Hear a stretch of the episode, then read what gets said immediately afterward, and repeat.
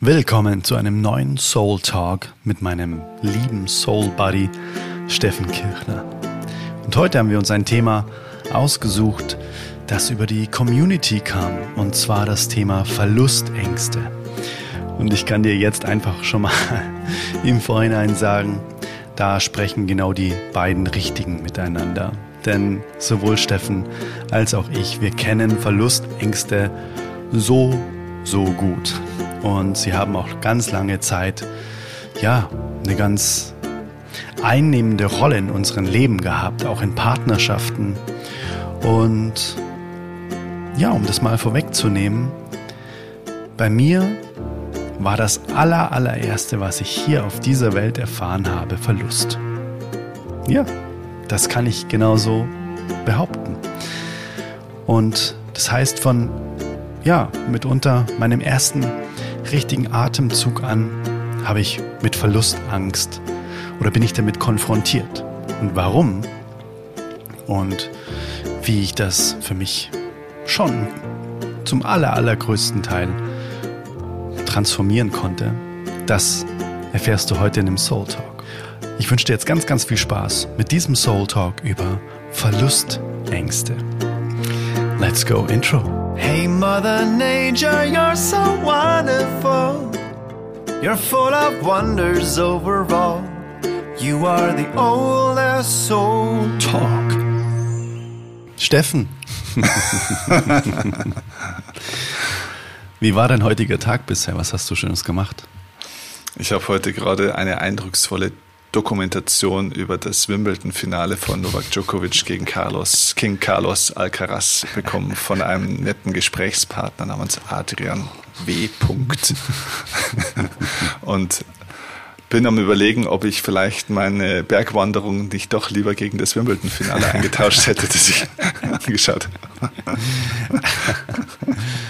Ansonsten habe ich heute außer Meditation noch nicht viel gemacht. Mhm. Ich, ich habe heute tatsächlich praktisch fast mehr über Tennis nachgedacht wie über alles andere. Echt? Ja, weil du jetzt mir das so schön erzählt hast, bevor ja, wir hier das stimmt. zu die Aufnahme gestartet haben. Das stimmt. Ich konnte quasi meine Euphorie, ich konnte nicht zurückhalten, weil ich es angeguckt habe was da ja. so passiert ist. Und wir sind ja beide Tennis-Fans und spielen Absolut. auch schon so lange Tennis und du, du mehr als ich, aber ja. nichtsdestotrotz einfach ein geiler Sport. Und so schön ja. zu sehen, was da gerade so alles ähm, an Veränderungen passiert. Absolut und äh, tatsächlich gutes Thema eigentlich. Äh, gute Hinleitung aufs Thema, worüber wir heute sprechen wollen. Äh, Carlos Alcaraz, mhm. äh, ein 20-jähriger Spanier, so gefühlt der legendäre Nachfolger von Rafael Nadal, mhm. der es hinkriegt, trotz vieler Verletzungen, die er schon gehabt hat in seiner Jugend, er ist ja ziemlich verletzungsanfällig, mhm.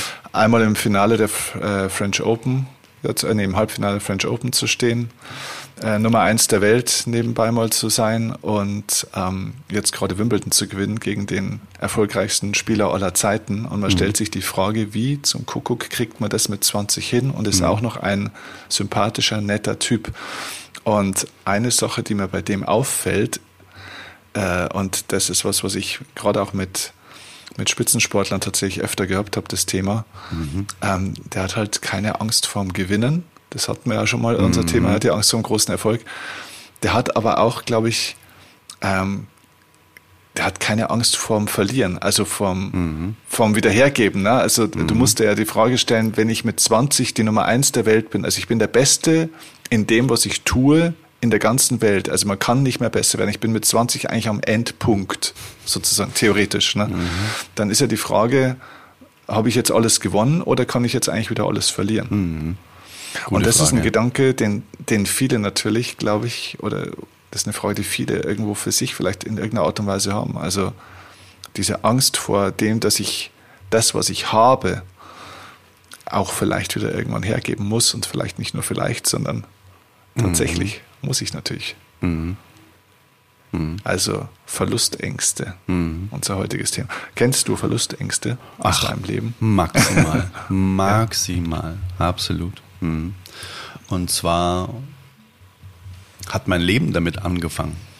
Mein Leben hat mit Verlust angefangen, weil ich hatte einen eineigen Zwilling Und der ist dann bei der Geburt verstorben sozusagen. Ne? Also das heißt, ich bin neun Monate lang, so eng es nur irgendwie geht, einfach mit einem Menschen aufgewachsen, der dann plötzlich nicht mehr da war und wo ich nicht greifen konnte, wo denn der hin ist. Ne?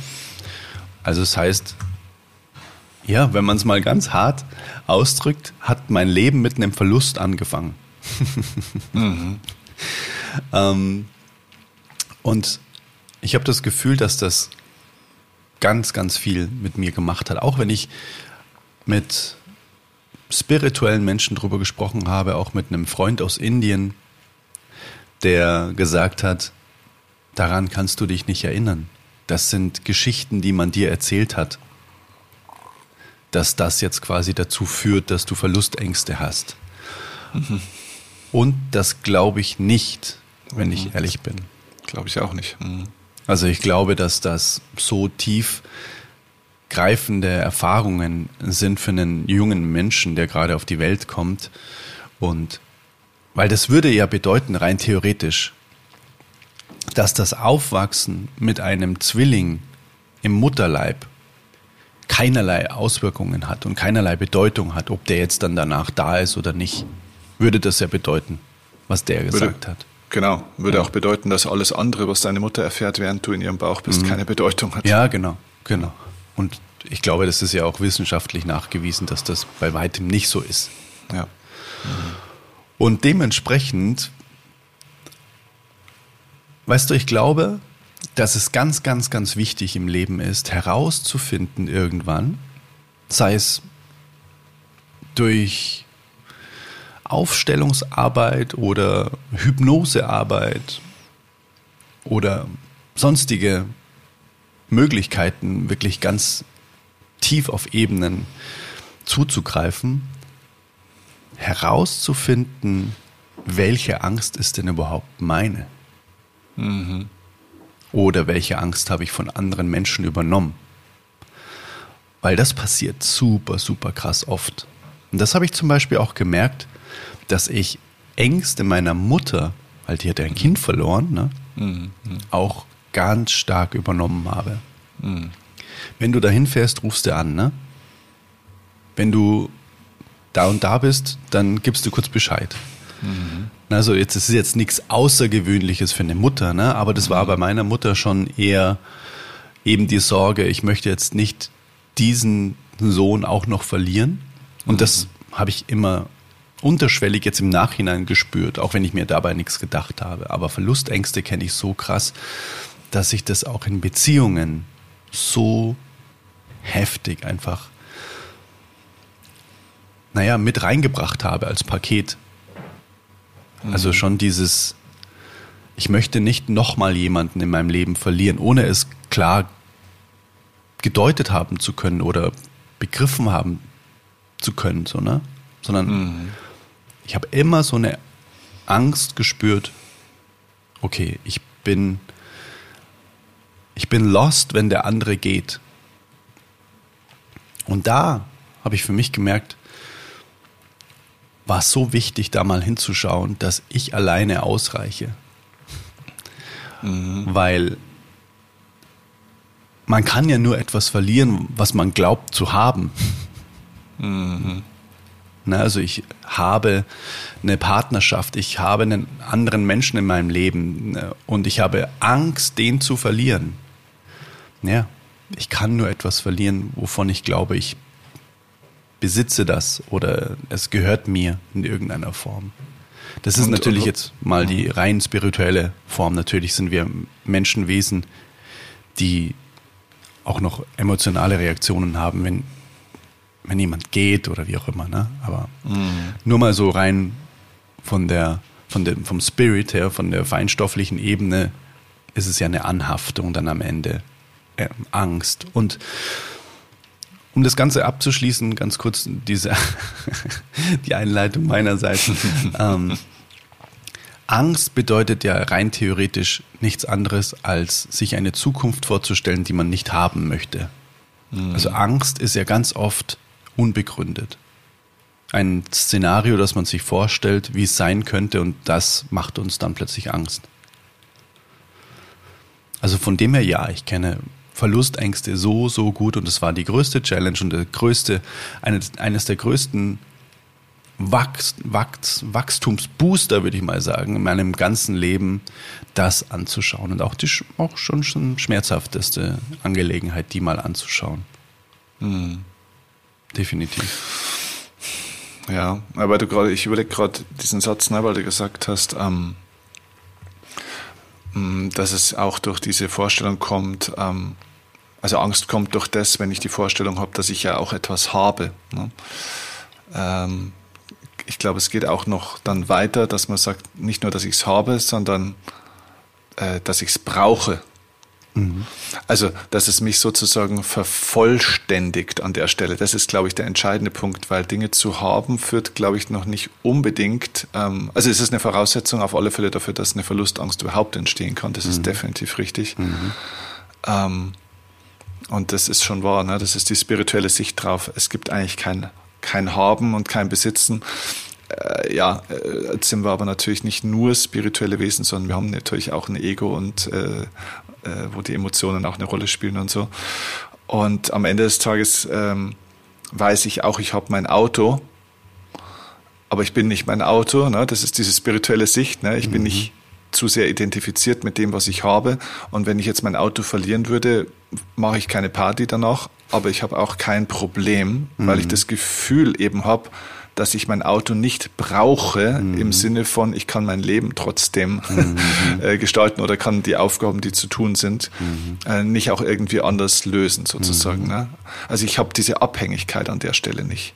Ich mhm. glaube, Verlustängste haben ganz viel mit dem Gefühl von totaler Abhängigkeit und Fremdbestimmung zu tun. Mhm. Also für mich, weil ich, ich kenne das genauso, auch Verlustängste waren, waren ein, ein langer Begleiter in meinem Leben. Mhm. Und wahrscheinlich den Punkt, den du sagst, ne, sowas ist eigentlich meine Angst. Ja, ich würde auch sagen, 80 Prozent meiner Ängste waren wahrscheinlich auch von meiner Mutter mhm. mit äh, drei Fehlgeburten und so weiter. Ne. Die mhm. Frau hat natürlich auch äh, heftigste Dinge erlebt.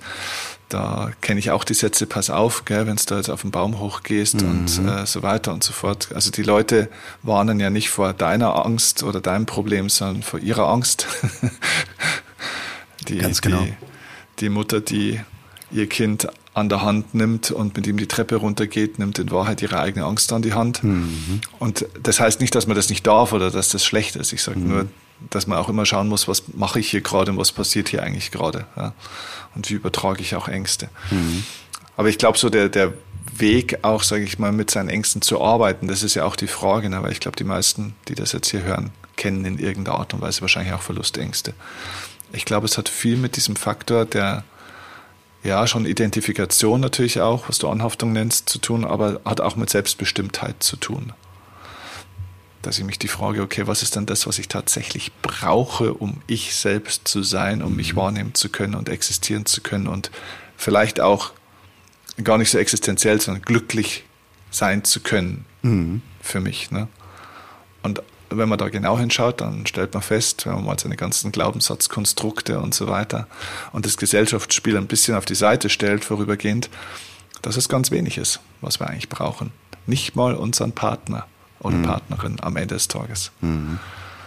Also ist zumindest meine Antwort. Ne? Das kann mhm. vielleicht nicht jeder für sich so bejahen, aber ich habe das für mich so erfahren, dass ich nichts und niemanden brauche tatsächlich, um für mich Momente des Friedens und des Glücks zu erfahren.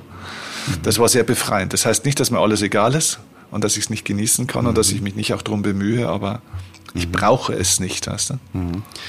Hast du da für dich dieses Erlebnis parat, wo du das das erste Mal gespürt hast, okay, krass, boah, ich bin jetzt einfach so in Frieden mit mir selbst, alles andere ist gerade echt egal. ah, nee, also bei mir war das kein Schlüsselerlebnis. Das war ein ein kontinuierlicher Prozess des Hineinwachsens oder vielleicht eher des Herauswachsens aus dieser sehr engen, begrenzten äh, Kleidung, mhm. dass ich brauche das, ich brauche das, ich brauche das, ich brauche das. Ne? Mhm. Ne? Also zum Beispiel ein Aspekt von Verlustängsten ist ja zum Beispiel der Faktor Eifersucht. Mhm, absolut. Ne? Also Eifersucht ist ja vielleicht so die, die Bilderbuch. Dann, genau, Bilderbuch. Und äh, kannst dir nicht vorstellen, wie ich diverse Ex-Freundinnen bis, sage ich mal, Mitte, Ende meiner 20er Jahre äh, mit meiner Eifersucht genervt mhm. und zur Verzweiflung gebracht habe. mhm. Wohl wissend, dass die die gleichen Ängste hatten, auch andersrum, mhm. aber das ist ja mal egal. Es ging erstmal um meine Themen, die haben es nicht mhm. besser gemacht. Mhm. Ja, ja, und ähm, Eifersucht hat natürlich auch damit zu tun, dass ich äh, das Gefühl habe, oh, ich könnte nicht nur einen Partner verlieren, sondern ich könnte auch die Anerkennung verlieren, ich könnte meine Attraktivität verlieren, ich könnte meinen Platz verlieren äh, gegen andere, die vielleicht besser aussehen, besser sind, mehr irgendwas haben und so weiter. Mhm. Und ähm, also bei der Eifersucht war für mich, glaube ich, das war für mich auch ein, ein, ein Lernfeld festzustellen, dass Eifersucht eben nichts ist, wo man sagt, das ist eigentlich ein Zeichen von dem, dass man Menschen wirklich liebt. Na, also diese Verlustängste, das ist ja auch mhm. interessant. Wie viele Ängste, die haben wir uns ja irgendwie so positiv hinreframed, teilweise mhm. auch. Ne? Na, also Eifersucht, glaube ich, ist bei vielen Leuten auch genauso konnotiert. Ne? Wenn ich einen Menschen wirklich liebe, dann, dann bin ich halt auch ein bisschen eifersüchtig. Ich gehe noch weiter. Ich, gehe, ich, ich, äh, ich korrigiere diesen Satz. Okay. Also statt, wenn ich jemanden wirklich liebe, dann bin ich eifersüchtig. Ich korrigiere den Satz in, wenn ich mich selbst überhaupt nicht liebe, dann bin ich eifersüchtig. Ja. also es hat mit dem anderen gar nichts zu tun. Das ist wahr, ja, genau. Der andere spiegelt mein eigenes Selbst, äh, meinen eigenen Selbstwertmangel an der Stelle. Ganz genau. Definitiv. Ja. Definitiv. Das hat Aber man kann eifersüchtig sein auf alles und jeden, theoretisch, ne? Ja, eh. Ganz klar. Und alles triggert einen ja nur, weil es ein eigenes Thema ist. Ne? Also wenn, mhm. wenn jetzt da draußen irgendjemand vorbeiläuft, ein attraktiver Mann, während ich mit meiner Partnerin Hand in Hand da äh, durch den Park gehe mhm. und die macht gar nichts. Mhm. Aber ich denke, okay, die hat den jetzt mit Sicherheit angeschaut und findet den toller als mich. Mhm. Dann hat das ja gar nichts mit ihr zu tun. Überhaupt mhm. nichts. Sogar wenn sie was macht, hat es nichts mit, genau. ihr, mit ihr und so weiter zu tun. Genau. Dann bin es immer noch ich, der reagiert. Ganz genau, ja, ganz genau. Ja. ja, und das ist so, das ist so spannend. Ich glaube, da ist auch der erste Weg, mal wieder sich dessen bewusst zu sein. Mhm. sich dessen, dessen klar zu machen. Okay, ich habe da echt ein, also Verlustängste sind ja ein Ergebnis aus Selbstwertmangel. Genau. Und Selbstliebe, Selbstliebe-Mangel. Ja. Genau. Und da können wir, wenn du möchtest, sehr gerne auf ein aktuelles Thema einsteigen, was irgendwie gestern bei mir plötzlich auf dem Tisch gelandet ist. Mhm. Und ich habe da gestern einfach für mich mal einen längeren Text geschrieben. Einfach mal so, weil es irgendwie aus mir raus wollte. Ob ich den jemals veröffentliche, weiß ich nicht genau. Du hättest jetzt die Chance dazu. Zumindest mal thematisch kann ich das Ganze jetzt anreißen. Und zwar heißt die Überschrift Gekaufte Selbstliebe. Mhm. Und es geht um diesen berühmt-berüchtigten blauen Haken auf Instagram, oh. mhm. den man jetzt kaufen kann in einem Abo-Modell bei Meta. Mhm. Also der Zuckerberg hat sich gedacht, okay, wir bekommen so scheiß viele Anfragen jeden Tag. Ich möchte den blauen Haken, ich möchte den blauen Haken, alles klar. Und der Mann ist schlau und sagt, cool, da ist so eine hohe Nachfrage da, das lassen wir uns jetzt bezahlen. Weil die Menschen einfach der blaue Haken ist ja scheißegal. Also ich, ich habe den blauen Haken seit zwei Jahren und es hat sich in meinem Leben exakt nichts verändert. Es ist ähm, auf Instagram nichts passiert, was jetzt irgendwie, wo ich mir denke, ah wow, endlich. Aber die Menschen denken, okay, jetzt denken andere, ich bin wichtig, endlich. Mhm. Mhm. Und das ist jetzt meiner Meinung nach die Absurdität in Perfektion. Klar kann man das als Marketing-Tool verwenden, aber was, was die wenigsten tun, glaube ich, sondern die meisten werden diese 17,99 Euro im Monat bezahlen, weil sie dadurch sich Anerkennung und Wertschätzung und Applaus von außen holen. Und ich glaube, da sind wir beim absoluten, beim Grundthema, dieses Streben nach Anerkennung von außen. Und das bricht sich runter auf Selbstwertmangel, weil ich nicht genug Anerkennung von außen bekomme, weil ich es nie gelernt habe, mir diese Anerkennung selbst zu geben, weil ich mir nie die Ruhe nehme, wirklich mich mit mir selber zu beschäftigen. Daraus resultieren Verlustängste. So würde ich jetzt mal die Formel mal grob für mich aufstellen. Also das war für mich auf jeden Fall gestern eine krasse Info einfach, mhm. dass man das jetzt einfach machen kann. Jetzt muss ich mich outen. Ja. Jetzt, jetzt kommt's. Ja.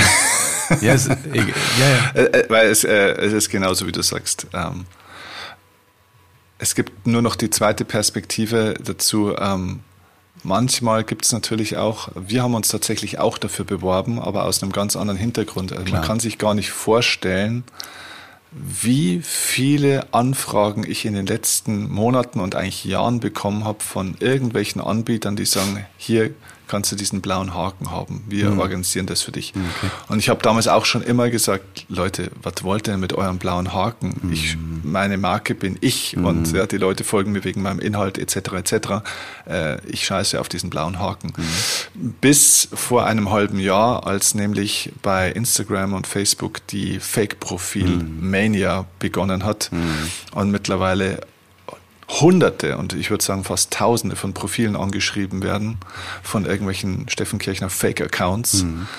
Ähm, und wir unzählige Nachrichten kriegen, hey, ich habe da von Steffen mhm. Kirchner zwei äh, Sternchen irgendwas, äh, eine Freundschaftsanfrage oder so mhm. irgendwas bekommen. Äh, hast du einen zweiten Account? Nee, ja. haben wir nicht. Mhm. So, und äh, das würde das natürlich, äh, das ist tatsächlich momentan für uns der Grund, dass wir uns auch, weil wir haben wirklich mit, wir haben mit, mit Meta oder mit, mit Facebook selber eigentlich in Kontakt. Wir haben alles möglich versucht, um auf einem offiziellen Weg, mhm. bevor man das kaufen konnte, mhm diesen blauen Haken zu kriegen. Und wir haben ihn aus welchen Gründen auch immer bisher nicht bekommen. Mhm. Ja, da steckt man auch nicht drin. Also genau, da steckst du nicht drin. Keine Ahnung, was die da für einen Prozess haben. Ja, genau. Aber jetzt ist genau. Ja, klar. Genau, aber, aber da sind wir jetzt am Punkt. Ne? Also mhm. man kann natürlich sagen, und in unserem Fall ist es tatsächlich so, wir brauchen diesen blauen Haken oder er wäre für uns günstig deswegen, dass wir dann praktisch einfach mal diese Problematik mit den Fake-Accounts, also die, die Authentizität praktisch an Schon der klar. Stelle sicherstellen können.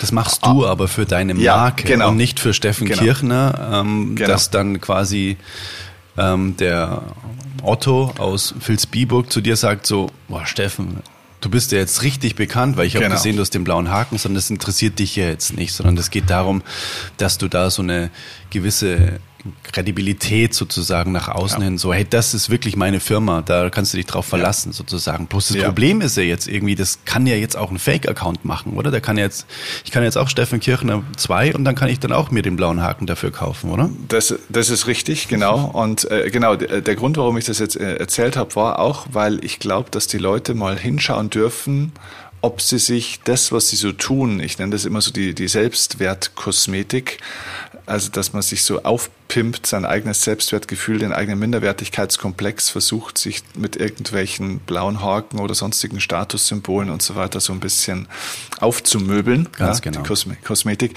Ob mhm. das, was ich da tue, ob das eigentlich tatsächlich jetzt ein zweckmäßiger Grund ist ja, genau. und zwar nicht nur, ob der dabei ist, sondern ob der im Vordergrund steht mhm oder ob ich mir das so einrede, dass es wegen dem ist. Aber wenn ich mal genau hinschaue, ja. geht es darum, dass ich irgendwie das fette Auto, das ich habe, von dem ich mir einrede, dass das ja für meine 30.000 Kilometer im Jahr viel mhm. bequemer ist und ich das auch für meinen Rücken und für meinen Komfort und so weiter tue. Oder ob es nicht darum geht, dass ich doch meinem Vater zeigen will, dass ich halt einfach es zu was gebracht habe, mhm. weil ich mhm. mit dem Auto nämlich jeden zweiten Tag vorfahre und er den sieht. Mhm. Na? Oder ja, ich ja. bei meinen Freunden zeige, so ich habe es geschafft und ihr Loser habt es nicht geschafft. Mhm. Ja, ja genau. So. Also, war, also es geht auch da wieder, glaube ich, um Bewusstsein. Genau. Warum habe ich eigentlich das, was ich habe und warum tue ich das, was ich tue? Was ist denn der echte Grund? Und ich glaube, dass die Leute oft feststellen werden, dass es auf Angst basiert, was wir so tun. Hm. Und meistens auf Verlustangst. Hm. Und weißt du, was das Geschwisterchen oder der Bruder von der Angst oder von der Verlustangst ist, oder von der Eifersucht vielleicht besser, weil wir vorhin bei dem Thema waren, mhm. ist der Neid. Mhm. Und wir leben in einer neidzerfressenen Gesellschaft, mhm. aus meiner Sicht. Und das ist ein Spiegel, dass die Leute nicht bösartig sind, mhm. sondern dass die Leute Angst haben.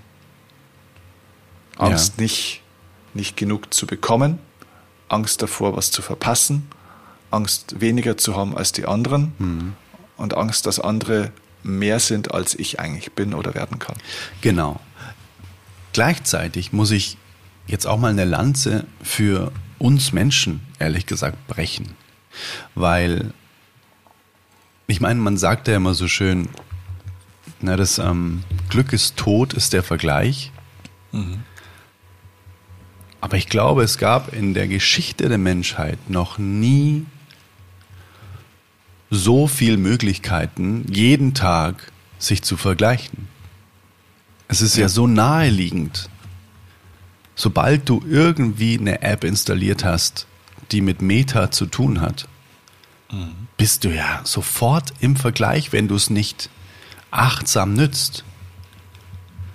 Und nicht, nicht, nur das, jede Frauenzeitschrift, jede genau. Fernsehshow und so weiter, ne? Genau. Setzt uns immer in Rel Relation zu den Leuten, die da drin abgebildet werden. Ganz genau, ja, genau, ganz genau. Mhm. Und deshalb, glaube ich, ist alleine das Grund dafür, dass Menschen immer mehr Angst bekommen, nicht genug zu sein, nicht ausreichend zu sein, weil an jeder Ecke ist ja jeder besser ja. als man selbst, ne? Oder stellt sich zumindest besser dar, genau. Exakt, ganz genau. Mhm. Das ist natürlich der wichtige Nachsatz.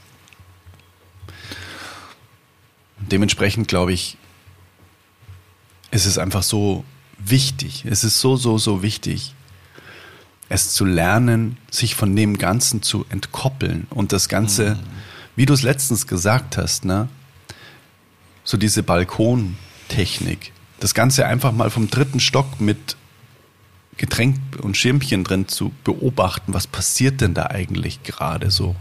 Ne, mhm. Dieses Theaterspiel sozusagen. Ne? Einfach mal wirklich zu beobachten und wo bin ich denn da? Was ist meine Rolle? Und mh, hm, einfach, ich glaube, wir kommen ja immer, wenn wir reden, kommen wir dann am Ende des Tages auch wieder auf die transzendentale Meditation irgendwann zurück, weil die bei uns auch so krass glaube ich, das Leben verändert hat.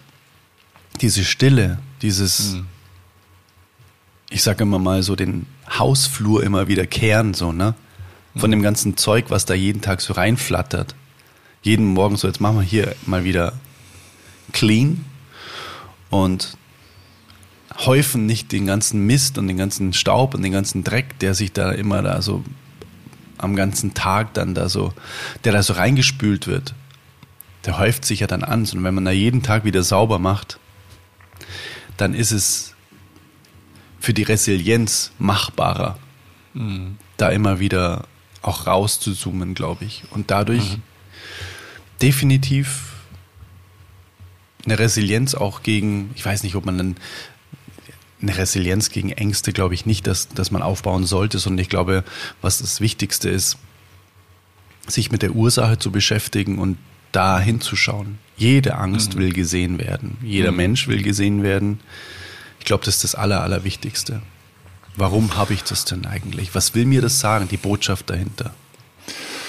Also da habe ich vielleicht auch mal einen, einen, guten, da kann ich mal wirklich eine persönliche Erkenntnis, die habe ich so noch nie äh, geteilt, aber die kann ich vielleicht mal an der Stelle teilen. Das ist so eine meiner, das wäre jetzt so eine klassische Top 3 Erkenntnis meiner Learnings aus äh, dem Jahr oder sowas. Mhm. Die ist in diesem Jahr tatsächlich passiert. Ähm, weil die hat mit der Meditation zu tun. Und das ist wahrscheinlich, wäre das eine Schlüsselerkenntnis zum Thema, wie äh, löst man vielleicht Ängste und vor allem Verlustängste auf. Mhm. Ähm, wenn man Ängste zurückgeht und gerade auch Verlustängste, ist mein Eindruck, dass die eine der Kernangst bei Menschen natürlich auch die Angst vor jeglicher Art von Veränderung ist. Also es könnte ja auch besser werden, theoretisch, ne? aber alleine, dass es anders wird, als so wie es jetzt ist, mit dem ich mich irgendwie abgefunden habe, dass also das Gute nicht mehr da ist oder dass das Schlechte noch schlechter werden könnte mhm. ja? oder dass das Gute auch äh, schlechter werden könnte oder wie auch immer. Ähm, manchmal auch, dass das Gute noch besser werden könnte, das äh, kann ja auch Ängste machen, das hatten wir ja schon mal das Thema. Genau. Äh, ich glaube, diese Angst vor der Veränderung ist so eine ganz tiefe Urangst, dass ich also nicht weiß, was sich verändert, wann sich's verändert und wie sich's verändert. Und diese Unvorhersehbarkeit und die Unkontrollierbarkeit ähm, und die Unbestimmbarkeit an der Stelle ist, sind so diese Angsttreiber der Leute. Also es hat viel mit diesem Veränderungsaspekt zu tun. Und jetzt muss man sagen, jetzt verändert sich ja alles äh, um uns herum, wir uns selbst und so weiter. Du bist ja in jeder Sekunde eigentlich ein neues Wesen sozusagen. Mhm. Und um dich herum ja auch. Ne? Wenn du heute Abend deine, deine Partnerin siehst, dann ist es ja eine Illusion zu glauben, es ist die gleiche wie heute früh. Ja? Also es ist, in Wahrheit ist es ein neuer Mensch nochmal. Ne? Mhm. So, und jetzt kommt der Punkt bei der Meditation, einer wirklich tiefen Meditation, wo man in diese totale Ruhe eintaucht und da mal auch lernt, ein bisschen drin zu verweilen. Also nicht mhm. nur so ein kurzer Glimpse, wo man mal so sagt, wow, die letzten drei Sekunden, jetzt war ich irgendwie gerade kurz weg, sondern wirklich, wenn das mal über Minuten anhält. Mhm. Ähm, erfährst du was oder habe ich was zumindest erfahren, wo ich sage, da gibt es einen Aspekt meines Seins, der sich nicht verändert. Und das ist äh, spannend, weil Veränderung braucht einen Referenzpunkt, dass ich überhaupt erkenne, dass sich etwas verändert. Also nur von einem Punkt aus, der sich nicht verändert, kann ich andere Dinge, die sich verändern, überhaupt wahrnehmen. So Gesetz also, der Polarität, so, ne? Ja, genau, genau. Also das heißt, wenn ich Oder selber an Dualität. Einem Punkt, Mhm. Genau, wenn ich selber an einem Punkt stehe und dort stehe, dann sehe ich, dass sich andere Dinge um mich herum verändern. Wenn ich selber Teil dieses, dieser Veränderung mhm. bin, dann bin ich teilweise mit im Game. Mhm. Aber es gibt einen Aspekt unseres Seins, der sich eben, und der ist eben nur erfahrbar, und Meditation ist, glaube ich, einer der besten Zugänge dazu. Mhm. Es gibt einen Aspekt, der sich nicht verändert, der immer gleich ist. Und wenn man sich, wenn man das erfährt, also das hat bei mir auch nochmal wirklich viel geholfen. Wenn man das erfährt, merkt man, dass es da so einen ganz tiefen äh, Punkt gibt, der sich eben nicht nur nicht verändert, sondern den ich somit auch nicht verlieren kann. weil ich ihn gar nicht habe, weil das ist etwas, was ich bin mhm.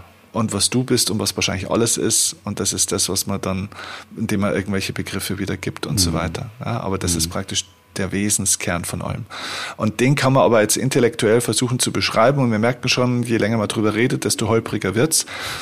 Man kann ihn am Ende des Tages nur erfahren und erleben. Mhm. Und ich glaube, am Ende des Tages ist ähm, der Umgang mit Ängsten ein Erfahrungsprodukt, was wir brauchen dass wir genau diesen Anteil in uns lernen zu spüren, mhm. dass wir das, was wir eigentlich sind, nicht verlieren können, weil es nicht, weil es keiner Veränderung unterliegt sozusagen, sondern dein Körper, dein, dein Geist, deine Besitzgegenstände, dein Kontostand, das ist Veränderungen unterworfen. Aber zum Beispiel sogar alleine ähm, dein Leben, das auch das, was du ja diese Existenz ja sozusagen auch mal hergeben musst, die Urangst von jedem, mhm. die Angst vorm Tod, ja. Mhm auch die löst sich in diesem Moment auf. Hm. Und ich glaube, die Angst vom Älterwerden und die Angst vom Tod hat bei vielen Menschen genau damit zu tun, dass sie vielleicht das Gefühl haben, dass sie noch was verpasst hätten, dass sie nicht ihrer Bestimmung folgen und dass es vielleicht auch noch alles viel zu wenig ist. Mhm. Und damit ist man Teil von dieser Illusion und von diesem Spiel, mhm. sozusagen. Mhm. Super spannender Aspekt. Und die liebe Verena König, kennst du die? Auch eine sehr, sehr äh, zauberhafte Traumatherapeutin. Die war mhm. auch schon bei mir im Podcast. Und die hat mal gesagt, jeder von uns hat einen 100% unberührten, unverletzten Anteil. Und ich mhm. glaube, das ist genau das, mhm. wovon du jetzt gerade gesprochen hast. So dieser Uranteil, der so beschützt und so umhüllt ist, dass der immer unangetastet bleibt und der mhm. auch immer uns die Stabilität geben kann, wenn wir uns damit verbinden. Alles andere sind Add-ons außenrum. Das ist quasi so der Fels. Mhm.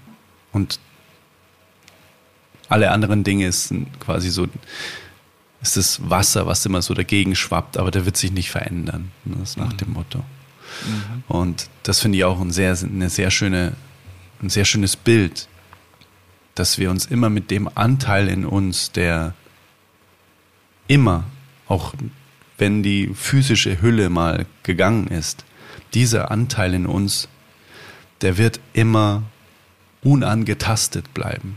Mhm. Und immer ja. weise bleiben. Ne? Genau, und das ist ja eigentlich auch das, das ist diese Erfahrung, die hast du wahrscheinlich auch schon gemacht, in der tiefen Meditation, wenn man wirklich an diesem Nullpunkt ankommt. In dem Moment löst sich ja alles auf aber wirklich alles. Also das heißt ja nicht nur in Anführungszeichen die Ängste und Sorgen und Aggressionen und Gedanken, die man so hat, sondern ja auch deine Wünsche, Ziele. Also bei mir ist es zumindest so, ne, mhm. dass diese ganzen Dinge, ja, wo man halt im Alltag sagt, boah, das ist cool und da freue ich mich drauf und mhm. das will ich noch unbedingt erreichen. So, auch das löst sich in dem Moment auf. Es ist einfach der pure, reine Seinszustand es gibt kein, keine Angst vor etwas, aber es gibt auch kein, kein Verlangen nach etwas sozusagen. Ne? Es ist die pure, der pure Nullpunkt mhm. sozusagen. Und ähm, das ist eigentlich genau der Punkt, von dem du sprichst. Ne? Das ist diese, dieser unverletzte Bereich. Und ich glaube, in dem Moment, wo, wo Leute dann auch bereit sind, auch ihre, also dieser Ausweg aus den Ängsten geht nur nach innen, ne? auch ihre, verlangen, ihre Ziele und Bedürfnisse mal ein bisschen zurückzustellen. Nur dann ist das auch erfahrbar. Also ich mache oft die, die Erfahrung oder sehe bei Leuten, dass sie zwar ihre Motivationen und Ziele und Begeisterungen, die ein Teil des Egos sind, weil es sind ja Gefühle, die wollen sie behalten, aber die Ängste wollen sie loshaben. Mhm. Und das ist was, was nicht funktioniert. Weil Ängste sind Emotionen und Emotionen gehen alle durch die gleiche Tür ob das jetzt Freude und äh, Leidenschaft ist oder ob das Angst und Aversion ist, beides kommt durch die gleiche Tür Hand in Hand. Und ich kann nicht sagen, die Guten kommen rein und die Bösen bleiben mhm. draußen stehen. Das wird nicht mhm. funktionieren. Ängste oder Emotionen kommen durch die gleiche Tür. Und bei der Meditation ist es ja so, dass du durch diese pure Stille, und Stille ist der einzige Ausweg aus meiner Sicht, ähm, bist du nicht mehr in diesem emotionalen Spiel, zumindest für eine gewisse Zeit. Und mhm jetzt sind wir bei dieser Balkontechnik, jetzt gewinne ich einen gewissen Abstand zu meinen Emotionen. Und wenn ich dann in diesen Alltag zurückkomme, dann bin ich natürlich wieder in diesem Spiel und im Ego und dann habe ich auch wieder meine Emotionen, dann habe ich wieder meine Leidenschaften und Begeisterung, aber natürlich auch meine Ängste. Aber ich habe einen gewissen Abstand dazu. Mhm. Und das wäre jetzt meine die Beschreibung meiner Entwicklung oder meines Umgangs mit Ängsten. Äh, es ist nicht so, dass, dass die alle einfach ausgelöscht wären. Na, ich möchte nicht sagen, dass ich ein komplett angstfreier Mensch bin. Mhm. Ich glaube, ich bin sehr, sehr angstreduziert, aber äh, es gäbe Triggerpunkte, wo man bestimmt Ängste triggern könnte bei mir. Aber ich habe einen Abstand zu diesen Ängsten, genauso wie auch zu meinen Leidenschaften sozusagen. Ich versklave mich denen nicht mehr. Mhm. Ich bin nicht mehr das Opfer von denen. Und das ist dieser Selbstbestimmungsaspekt. Ich weiß, wer ich selbst bin, weil ich es erfahren habe und habe somit einen gewissen Abstand zu diesen Gefühlen, die ich habe, die ein Teil von mir sind, aber sie sind nicht ich. Mhm. Ja, das wäre so die Zusammenfassung meines Umgangs damit. Mhm. Ja, das ist spannend. Ich habe da eben auch lustigerweise mit dem besagten indischen Freund mal drüber gesprochen, von dem ich vorher mhm. noch kurz erzählt habe, was er mir so mit auf den Weg gegeben hat bezüglich meines Zwillings. Und der hat gesagt, dass im erleuchtenden oder im erleuchteten Zustand, ne, mhm. quasi einfach wie so eine wie so eine Nulllinie eigentlich am Start ist. Bedeutet, mhm. es gibt keine Amplitude nach oben, aber auch nicht nach unten. Also es mhm. ist quasi, wie du, genauso wie du gesagt hast, ne? Also es mhm. ist, es ist dann alles entweder nichts bedeutend oder allbedeutend. Ne? Das heißt quasi, es ist alles gleichbedeutend sozusagen. Ja, ne? Ja, ja, ähm, und dann fragt man sich natürlich jetzt hier als irdisches Wesen, ja, aber um Himmels Willen, dann möchte ich ja niemals in meinem Leben erleuchtet sein, dann ist ja alles nur noch Fahrt und Öde, ne? Das, den, die Frage habe ich ihm natürlich dann auch gestellt. Mhm. Aber er hat gesagt, es ist, es ist dann einfach nur Frieden. Der, ja, genau. Der Kurt hat das mal genannt, so, das ist wie wenn du aus einem schweren Taucheranzug aussteigst. Es ist einfach eine Befreiung. Also ich kann das auch nicht anders beschreiben. Das ist ein, ein glückseliger Moment. Ne? Und zwar nicht, vielleicht ist das äh, die Erklärung, äh, der ist äh, kein, der ist nicht zweckgebunden. Der ist bedingungslos. Also oftmals sind die Glückserfahrungen in unserem Leben eigentlich immer gebunden an irgendeinen einen Umstand. Ne? Also ich bin jetzt glücklich und zufrieden, weil draußen die Sonne scheint und dieser Fluss so schön vorbeifließt. Ja? Wenn es regnen würde und es hat minus acht Grad, wäre ich nicht ganz so glücklich an diesem Fluss, an dem ich gerade bin. Ne? Mhm. Ja? Oder weil der Partner, Partnerin gerade so nett ist und wir so zusammen gekuschelt da liegen. Ne? Äh, wenn derjenige irgendwie 90 Jahre alt wäre und vielleicht 100 Kilo mehr wiegen würde, wäre ich nicht ganz so glücklich beim angekuschelt sein. Na, also es gibt immer so mhm. diese, diese bedingten Glücksmomente. Und in diesen, auf dieser Nulllinie sozusagen, in diesem Zustand, da ist es bedingungslos. Es gibt keinen Grund für dieses Glück, sondern es ist einfach da. Mhm. Und das ist das Faszinierende. Ne? Und die große Aufgabe des Lebens ist, diesen Moment halt dann auszudehnen. Mhm. Ne? Dass sich der irgendwann, das ist das, was die großen erleuchteten Meister mhm. dieser Welt oder in der Geschichte eben dann irgendwann vollbracht haben, dass sie das mhm. in ihr Tagesbewusstsein mitgenommen haben, sozusagen. Ne? Das wäre dann die Aufgabe irgendwann mal. So eben tolleartig, ne? So nimm den gegenwärtigen ja. Moment an als das, was ja. er ist, und ja, du wirst Glückseligkeit erlangen. Ja, absolut. Ja, ähm, vielleicht noch ganz kurz mal unsere eigenen, du hast ja auch schon einige davon geteilt, wenn man dann merkt, man hat Verlustängste, was mhm. denn so Auswege daraus sind oder erste, erste Lösungsansätze, Schritte sind. Weil ich meine, sowohl du als auch ich, wir waren zum Beispiel, wir hatten die Ausprägung Eifersucht oder Verlustangst generell in der Partnerschaft und das ist ja gerade in Partnerschaften, ist Verlustangst ja immer insofern eine Katastrophe, weil es so viele Nebenschauplätze aufmacht. Kontrolle, Misstrauen, Eifersucht. Na, also das ist, da, da kommen ja so viele Schwesterlein und Brüderlein noch mit, die einfach immer dabei sind, so, ne? Und das mhm. macht's echt schwierig dann. Und dieses in Frieden miteinander leben, und da, das hatten wir, hatten wir auch im letzten, äh, im letzten Soul Talk, glaube ich, den anderen auf seiner Spielhälfte lassen. Mhm. Na, der Alcaraz ist jetzt auch nicht rüber und hat dem Djokovic was gesagt, was er machen soll. Der ist immer schön auf seiner Seite geblieben. Oh. Ja, auch mit seinem Kopf. Genau, ganz genau. der hat sich nie gedacht, okay, was denkt jetzt der Djokovic gerade, und ist mir egal. Ich denke, was ich denke jetzt gerade und spiele ja. meinen Plan durch, ne? So nach dem genau. Motto. Genau. Und das ist, glaube ich, auch der Schlüssel meiner Meinung nach eben sich die Zeit zu nehmen, sich mit sich selbst mal zu beschäftigen, weil man ist ja mhm. ständig damit beschäftigt, was macht der andere gerade. Mhm. Und das dürfen wir lernen, wenn wir Ängste, glaube ich, in uns haben, die Verlustängste heißen. Wir dürfen das einfach lernen. Das musste ich auch einfach lernen. Und mhm. bei mir tatsächlich, das habe ich auch letztens schon gesagt, ich kann dieses Buch Vollendung in Liebe so heftigst empfehlen. Ich bin da gesessen, musste ganz viele Sätze, Seiten nochmal lesen, habe geweint und habe mir gedacht, oder nee, ich habe gefühlt, ja, der hat recht, genauso wie es da steht, ist es und so ist es bei mir nicht gerade. Mhm. Und ich weiß, dass das die Lösung ist, was da steht. Und das hat mir so krass geholfen. Bis zum heutigen Zeitpunkt. Mhm. Absurderweise finde ich das Buch nicht mehr, weil ich so oft einfach dann nochmal Sachen nachlesen. Aber ich glaube, ich habe ähm, irgendjemandem ausgeliehen, ich weiß nicht mehr wem. Vielleicht ist es aber auch ein Zeichen, dass ich da nicht mehr reinlesen soll, sondern mich daran erinnern, einfach, was da, was ich da glaube, gelesen zu haben.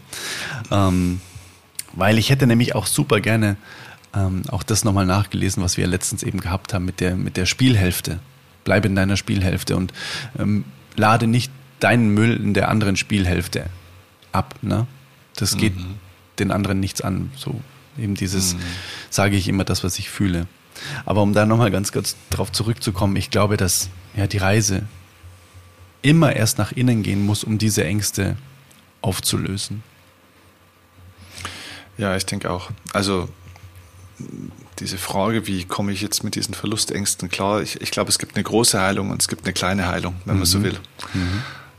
Äh, die große Heilung ist die, die wir gerade besprochen haben. Das ist der Weg nach innen. Das ist dieser, dieser Nullpunkt, diese Stille, dieses pure, die pure Präsenz einfach zu spüren, weil je öfter du diese Erfahrung machst, auch wenn sie vielleicht nur ganz kurz ist, gibt dir diese, dieses Selbstbewusstsein im tiefsten Sinne. Mhm äh, und schafft eben automatisch diesen Abstand zwischen deinen ganzen Anteilen und Besitzen und so weiter und dir. Mhm. Das ist die große Heilung. Ähm, und ich glaube, in die muss man sich einfach hinein entwickeln. Mhm. Ja. Äh, und die kleine Heilung ist dann äh, auf gut Deutsch gesagt, ja, so ein bisschen das, was du auch sagst, ne, sich trotzdem zu hinterfragen und es kommt auch auf die Art der Verlustangst an. Ne? Also wenn wir jetzt nochmal auf dieses Vergleichsthema eingehen, ähm, ich glaube, dass der Vergleich an sich nämlich gar, gar nicht das große Problem ist, ähm, weil wir haben ihn ja ständig auch um uns herum. Wir werden den wahrscheinlich nicht abschalten, so, solange wir irgendwo äh, sind. Oder es ist für die Leute, glaube ich, schwer zu praktizieren. Ich bin selber daran, auch in meinem eigenen Tennis-Dasein damals gescheitert. An dieser, der Vergleich ist ja praktisch auch der Wettbewerb. Mhm. Und ich hatte eine toxische Umgangsform mit Wettbewerb. Mhm. Ähm, ich wollte andere nicht zum Verlierer machen, um selber der Gewinner zu sein. Sogar wenn ich gewonnen habe, hatte ich oft schnell Mitleid mit dem anderen. Mhm. Und auf der anderen Seite, wenn ich verloren habe, habe ich es gehasst zu verlieren, weil der andere war jetzt ja der Gewinner. Also, mhm. Mhm. Ja, also es, es, es war immer Schmerz mit dabei, mhm. egal was. Und deswegen habe ich diesen Wettbewerb gehasst. Und zwar mhm. wirklich gehasst. Und mit meiner heutigen Sicht würde ich dem vielleicht 18-jährigen Steffen gerne helfen, mit dem, dass ich sage, du darfst dich gerne vergleichen, aber bitte nicht mit anderen, sondern vergleich dich mit dem, wie du sein willst. Mhm. Wie willst du spielen?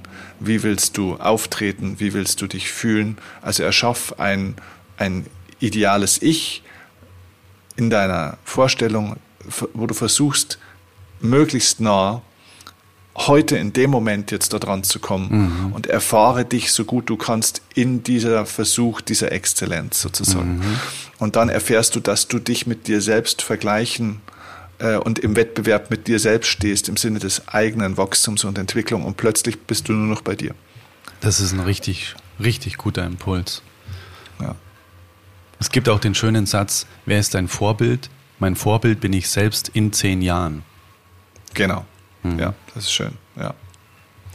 Genau, ich glaube, das kann ein erster Schritt der kleinen Heilung sein, mhm. sozusagen. Sich mhm. zu lösen von diesen Dingen da draußen und zu sagen, wenn ich mich schon vergleiche, dann mit mir selbst. Mhm. Aber dann bitte auch mal vergleichen fair nach hinten, mhm. dass ich auch mal sage, wie war ich eigentlich vor fünf oder vor zehn oder vor 20 mhm. Jahren? Mhm. weil wir schauen oftmals immer nur hoch zum Gipfelkreuz, wenn wir auf den Berg gehen und wir schauen nicht, wo wir schon herkommen. Mhm. Und das ist manchmal ein Riesenweg, mhm. den es auch mal wertzuschätzen gilt. Ja, ne? voll. Total. Naja. Total. Naja. Ja, sehr, sehr, sehr spannend. Gibt es mhm. sonst noch Impulse, die du, die du aus deiner eigenen Erfahrung ähm, teilen kannst? Zum Beispiel eben, weil du sagst, du hast Freundinnen damals einfach mit mhm. deiner, mit deiner Eifersucht komplett kirre gemacht. Mhm. Wenn du jetzt quasi auch wieder mit dem Steffen sprechen könntest, mit deiner mhm. Erfahrung, wie du jetzt hier sitzt und auch mit deiner, mit deinem inneren Frieden, mit deiner Ausgeglichenheit und mit deinem, mit deinem, mit deiner auch Selbstsicherheit. Du bist dir deiner selbst sicher, weil du weißt, du kannst dich selbst nie verlieren. Ne? Mhm. Mhm. Wenn der jetzt quasi hier sitzen würde und du siehst den gerade, wie er quasi tobt und sagt, oh, du hast da noch mit dem, hast doch der geschrieben und oh Gottes mhm. Willen und was würdest du dem sagen? So, hey Steffen, komm mal, komm mal kurz mit bitte. Lass uns mal kurz raus in den Park gehen. Ich erzähle dir mal was.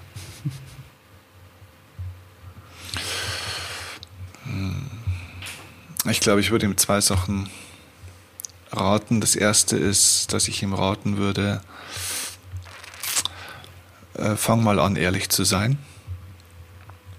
Also erstmal ehrlich dir selber gegenüber, weil man könnte sagen, fang doch mal an mit deiner Partnerin, dann sag mal drüber zu reden, wovor du eigentlich tatsächlich Angst hast und versuch hier nicht irgendwie den Diktator oder den Eifersüchtigen oder den Verletzten in den Armen zu spielen, sondern sei auch mal ehrlich zu ihr und redet mal über das, worum es wirklich geht. Das würde vielleicht auch den damals vielleicht 16, 17, 18, 20-jährigen Steffen überfordern, ehrlich mhm. gesagt. Ja, Aber fangen wir an, äh, ehrlich zu dir selber zu sein. Ähm, und mal hinzuschauen, was ist denn eigentlich das Thema? Geht es wirklich um den Typen, der da jetzt gerade vielleicht noch eine Rolle spielen könnte, wenn er es überhaupt tut? Oder geht es darum, dass du selber einfach ähm, dich überhaupt nicht akzeptieren kannst? Ne?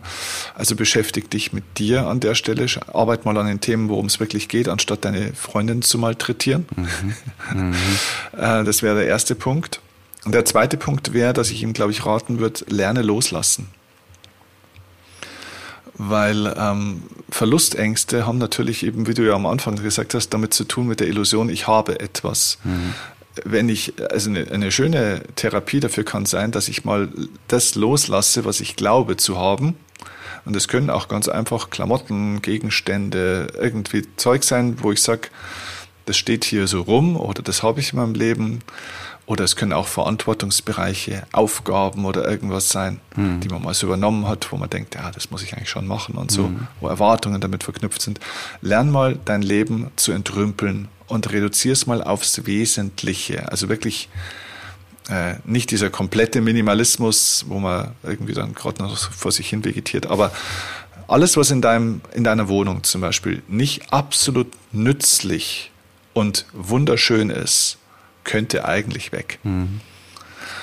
Und da kann man mal anfangen. Und es ist so schwer, dieses Loslassen für so viele Menschen. Aber damit geht's los. Ja. Mhm. Also öfter in diese Erfahrung des Hergebens zu gehen, macht schon was auch mit einem an der Stelle. Ich glaube, wenn man gut loslassen kann, dann kann man alles gut loslassen irgendwann.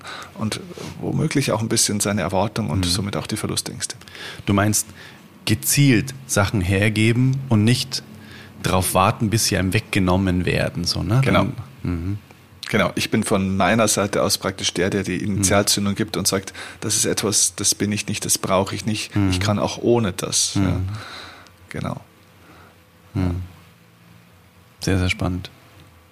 Das ist natürlich nicht die komplette, die komplette Heilung, wie gesagt, ne? Mhm. weil ich habe auch einen, einen Freund, äh, der war jetzt da, wie die ganze Wirtschaftskrise losgegangen ist und so weiter, hat er mich ganz hektisch angerufen und hat gesagt, oh Gott, oh Gott, und hast du schon gesehen, und die ganzen Aktienkurse äh, gehen runter und, und, und die ganzen Immobilienpreise fallen jetzt plötzlich und so weiter. Und sage ich, äh, Jochen, was hast du denn für ein Problem? Du hast doch nichts. Mhm.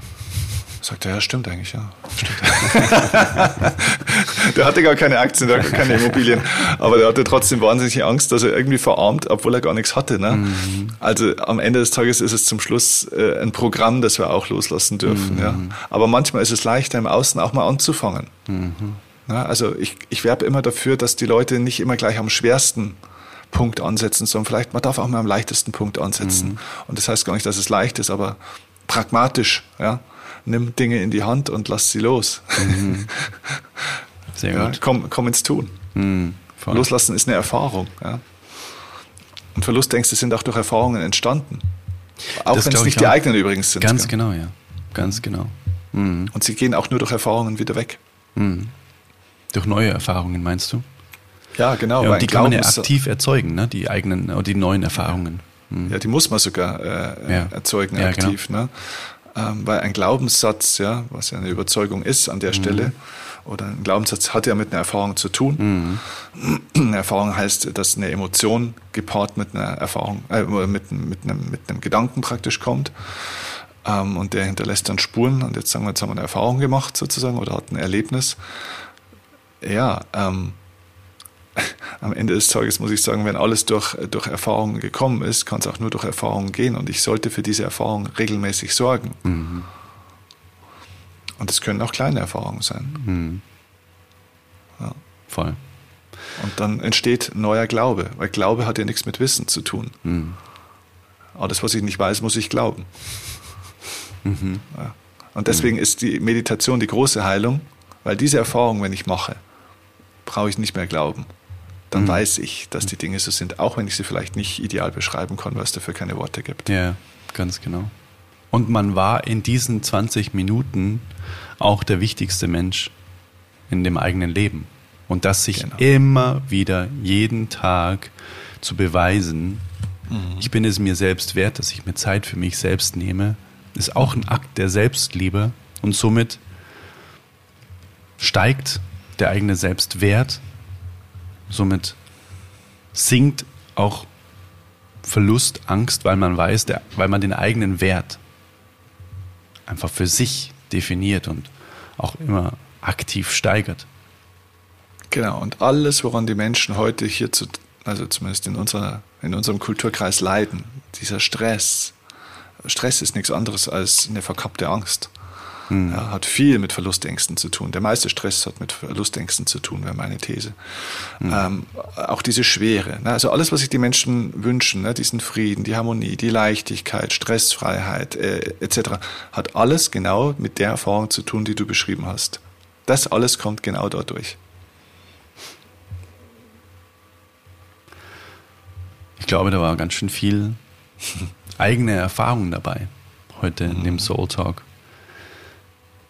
Ich finde es schön. Ich glaube, ich glaub, es sind zwei schöne Beispiele für äh, Verlustangst geplagte junge mhm. Menschen, genau. die sich das selber in großen Teilen nicht ausgesucht haben und mhm. oftmals auch gar nicht selber klassisch schuld sind daran, mhm. aber die, die mit dem Thema echt arbeiten und gearbeitet haben. Und es geht nur über Aktivität, über Erkennen, ich habe da echt ein großes Problem und dann Karma bedeutet Handlung. Es ja. geht nicht, es geht nicht drum herum. Man ja. kommt nicht drum herum zu handeln und sich damit zu beschäftigen und Dinge anders zu machen. Weil, wie Einstein gesagt hat, ne, man kann Dinge nicht auf der gleichen Ebene lösen, auf der sie entstanden sind und man darf auf eine neue, auf ein Next Level gehen und dafür braucht man Aktivität und Ruhe. Selbstliebe. So ist das. Stille und Ruhe ist wie immer die Lösung. Ja, ist so. Ist wirklich ja. so. Mhm. Mega. Danke dir fürs Teilen. Danke dir für das schöne Gespräch. Liebend gerne. Bis zum nächsten Mal. Bis zum nächsten Mal. Streit in der Partnerschaft. Normal? Falls ja, wie geht das? Achtsam. Wie etabliert man in der Partnerschaft eine schöne Streitkultur? Eine liebevolle Streitkultur? Darüber haben wir uns im nächsten Soul Talk unterhalten. Bis dahin wünsche ich dir jetzt nur das aller, aller Liebste und Beste. Mach's dir so schön wie nur möglich in deinem Leben. Egal was du machst, versuch's immer so schön wie möglich zu machen. Und ich freue mich auf dich im nächsten Soul Talk. Wenn du möchtest, dann guck gerne mal unter adrianmeditation.de vorbei. Dort findest du meinen Mindful Meditation Volume 1 Meditationskurs, in dem wir gemeinsam meditieren können. Es gibt zwölf Meditationen, geführte Meditationen mit eigens geschriebener Musik, für jede Meditation eine eigene Musik geschrieben. Und eine Bonus-Meditation gibt es auch noch. Eine Mindful Eating Meditation, die du dir ganz kurz und knapp vor jedem Essen anhören kannst, um dem Essen die dementsprechende Dankbarkeit und Wertschätzung zufließen zu lassen. Guck da gern mal vorbei, adrianmeditation.de und dann hören wir uns in der nächsten Folge des Oldest Soul Podcasts wieder und ich freue mich jetzt schon sehr auf dich. Bis dahin, let it flow and let it grow. Dein Adrian. Bye bye. Hey Mother Nature, you're so wonderful. You're full of wonders overall. You are the oldest soul. Talk.